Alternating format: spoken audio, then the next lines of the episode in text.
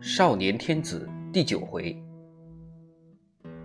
上一回我们讲到，议政会议上，贝勒大臣们就圈地的事情进行了激烈的争论，他们分别站在自己的立场上进行了申诉，但是最终会怎么处理呢？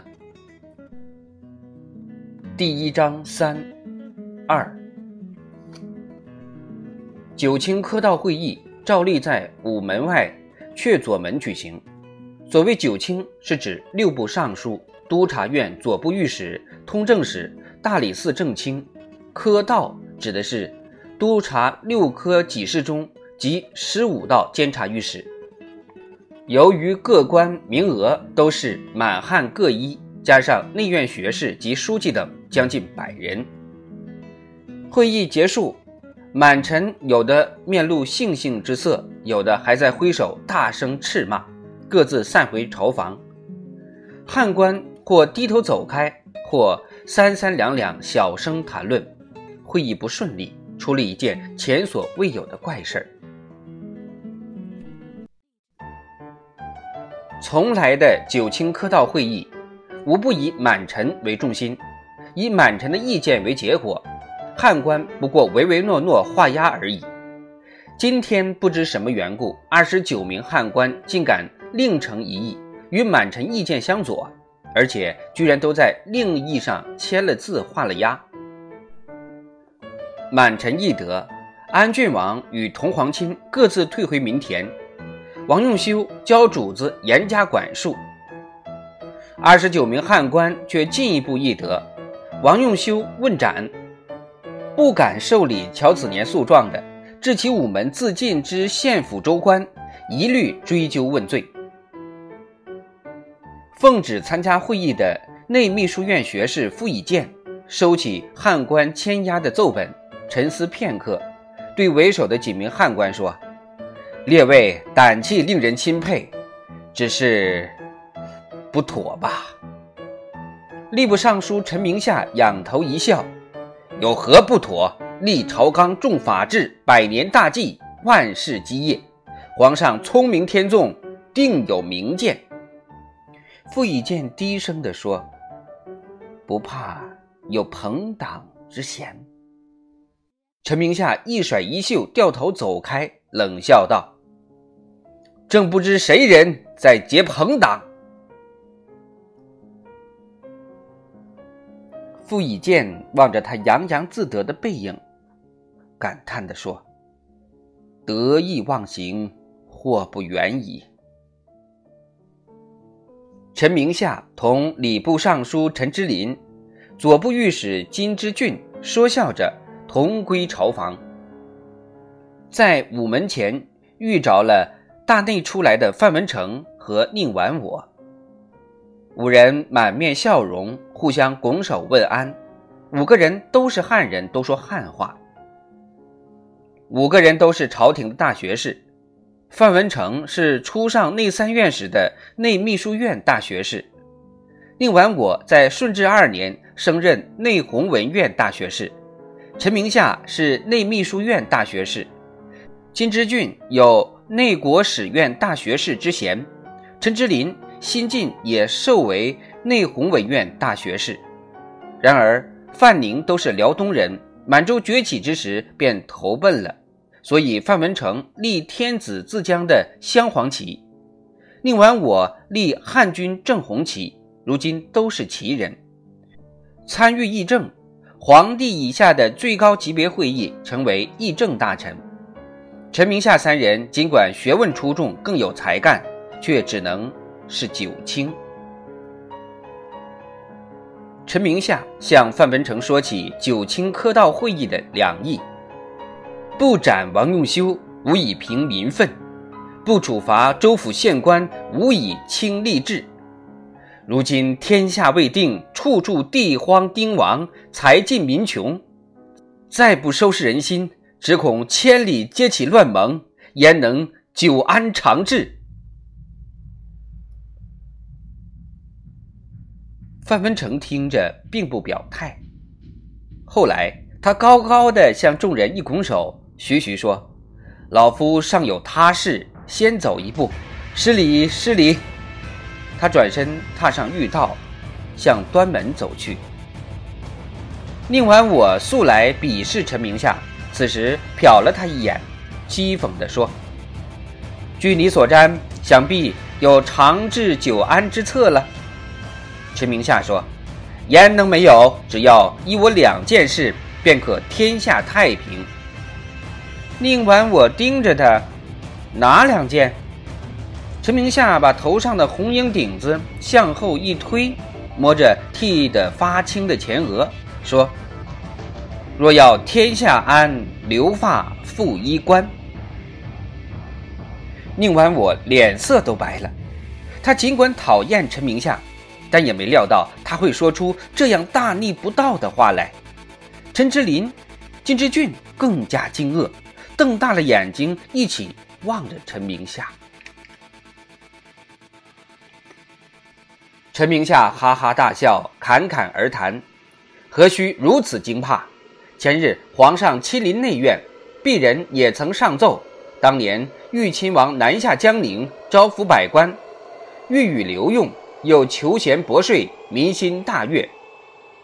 对率先剃发献媚的顾名侍郎李峤予以痛骂，并告示各城门云：剃头一事。”本国相言成俗，今人兵所到，替武不替官，替兵不替民，尔等务得不遵法度，自行剃之。前有无耻官员先剃头求见，本国已经唾骂。特事。于是乎，大兵自江宁至全杭州，一路传檄而定。南人大多文弱，素不知兵。江南乃财富所出之地，本应护惜此一块土地，以备供养国家之用。谁知摄政王剃发令下，本已天然归附的江南，顿时揭竿而起，纷纷抗争。至今此起彼伏，不得安宁。足见留发复衣冠，方可得民心。蒙皇上首肯，并无他言。宁完我说声告退。便愤愤地走了。陈明夏对着他的背影鄙夷地哼了一声。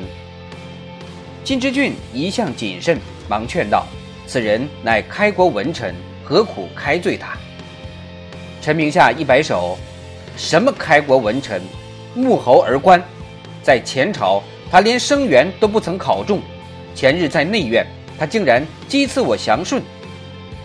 我也不客气。”劝他不要五十步笑百步，说得他面红耳赤，无言对答。哼，不过是顾名祥人，又不是满洲旧族，神气什么？金之俊说：“还是谨慎为上。”陈明夏笑道：“之俊兄，你看不出，朝廷缺我们不得呀？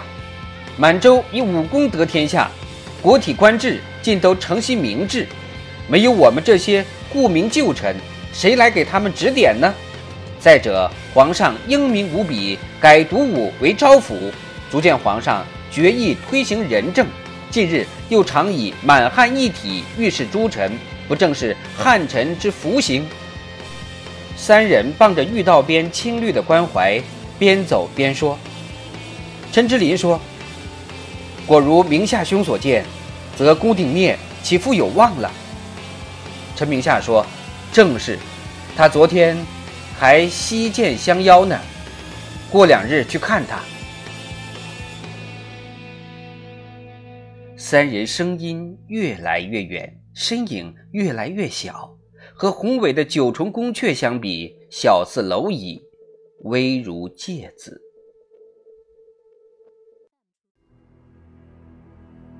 第二天，福林在养心殿东暖阁批本。越看越不对头，越批越不是味儿，立刻命召大学士金之俊、学士傅以渐、王熙进谏。金、父王三人应召而来，跪倒在红地毯上，屏息静气，惴惴不安。福临板着脸掷下一件题本，金之俊展开一看，是少詹事李承祥的奏书，竟提出部院衙门应裁去满官专任汉人的建议，金之俊暗暗吃惊。满人功高权重，多数人不识字，而部院中有才有识的汉官如同虚设。这种情况向来如此，况且上面还有满洲诸亲，掌六部。李承祥有多大胆，敢上这样的奏书？福临眼内隐隐闪出怒光，提高声音说：“李承祥此书不大合理，真是一派妄言。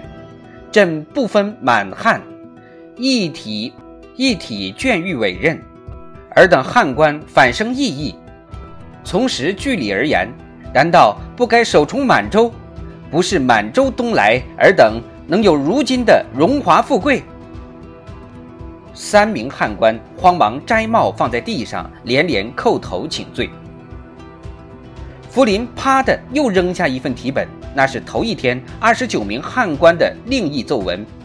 他狠狠地说：“朋党之弊，历朝视为异端，不想竟再见于本朝，分明是汉官心智未协，不务和衷，对满员之见。”故为乖违，历朝不能容，本朝更不能容。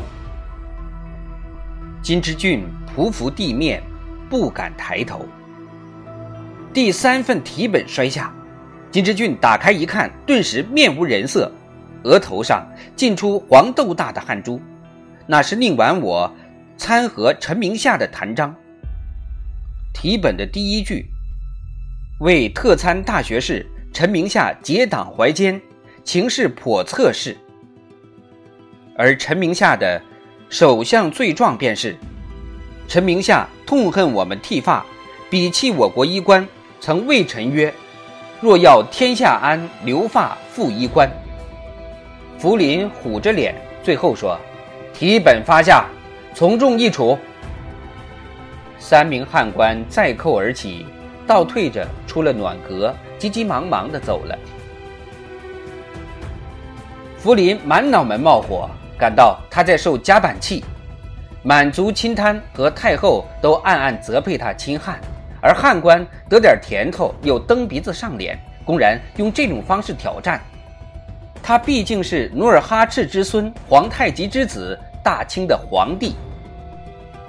他烦躁地在养心殿外的月台上走来走去，二月的风夹着寒意，兜头刮来，他不禁缩了缩肩膀。吴良辅连忙跪下启奏，请万岁爷添衣。福临理也不理，只管皱紧眉头，背手快步走着。万岁爷，请添衣裳，看着凉。吴良辅不厌其烦地又奏：“讨厌。”福临厉声喝，瞪了他一眼。要是旁人，也就闭口了。吴良辅仗着平日皇上的宠爱，陪着笑脸又说：“万岁爷，添件衣裳吧，着了凉，奴才怎么交代？”福临勃然大怒，一把夺过吴良辅腰带上悬挂着的鞭子，照他没头没脑的一顿猛抽，噼噼啪啪打了好半天。吴良辅跪在那儿一动不动的受倒，不喊叫，不呻吟，也不躲闪，就像一块石头，保持着毕恭毕敬的姿势。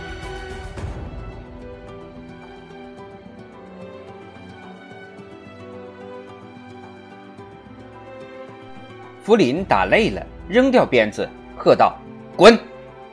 他自己精疲力尽，慢慢走回养心殿去了。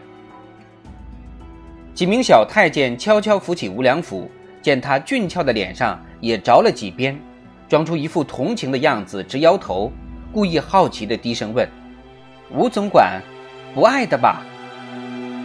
吴良辅轻轻地摸一摸脸上的伤痕，微微笑着说：“咱们万岁爷就是真龙天子，这叫龙性男婴，懂不懂？”经常挨福林鞭子的内侍们。似懂非懂地望着他，咂咂嘴，点了点头，又摇了摇头。